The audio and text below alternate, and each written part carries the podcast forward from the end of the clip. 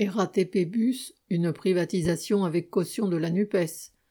Le 1er janvier 2025, l'ensemble du réseau bus de la RATP devrait être divisé en 12 lots attribués à des filiales privées de transport de voyageurs, filiales de la RATP, de Keolis et de Transdev.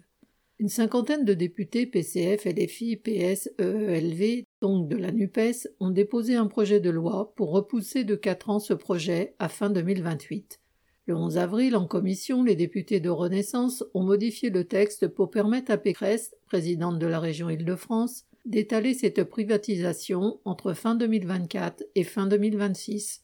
Le projet de loi sera soumis au vote de l'Assemblée nationale le 4 mai.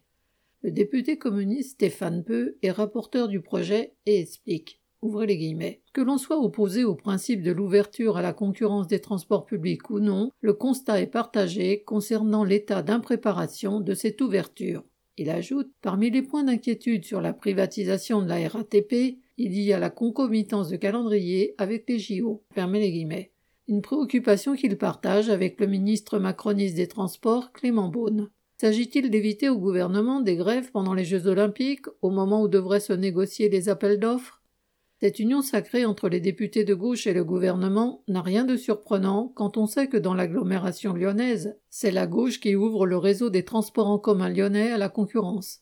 Le secrétaire de la CGT RATP a prétendu que ce report est, entre guillemets, un acte de défaite politique de Pécresse, alors que grâce à lui, elle va pouvoir étaler le transfert des travailleurs de la RATP vers divers filiales au lieu de le faire d'un seul coup. Le ministre des Transports ne dit pas autre chose. Pour lui, il vaut mieux, entre guillemets, prendre quelques mois de plus pour que ça marche. La RATP prévoit d'augmenter le trafic des bus et des métros de 15% pendant les JO pour faire face au grand nombre de déplacements entre la fin juillet et la mi-août. Il se dit que les vacances posées à ce moment-là par les conducteurs pourraient être annulées. Ce serait une raison de plus pour faire grève pendant les JO, mais Pécresse, elle, a demandé une loi suspendant le droit de grève durant cette période. La NUPES voudrait se faire de la publicité auprès des travailleurs de la RATP en leur promettant un répit avant d'être avalés par le privé.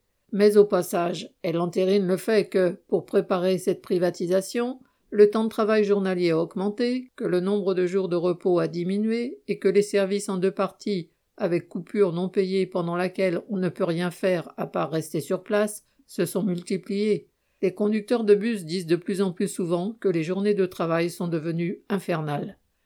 Ce n'est pas d'un simple report le temps des JO que les travailleurs de la RATP ont besoin, ni de députés qui apportent leur caution au projet du gouvernement et se mettent ainsi à son service.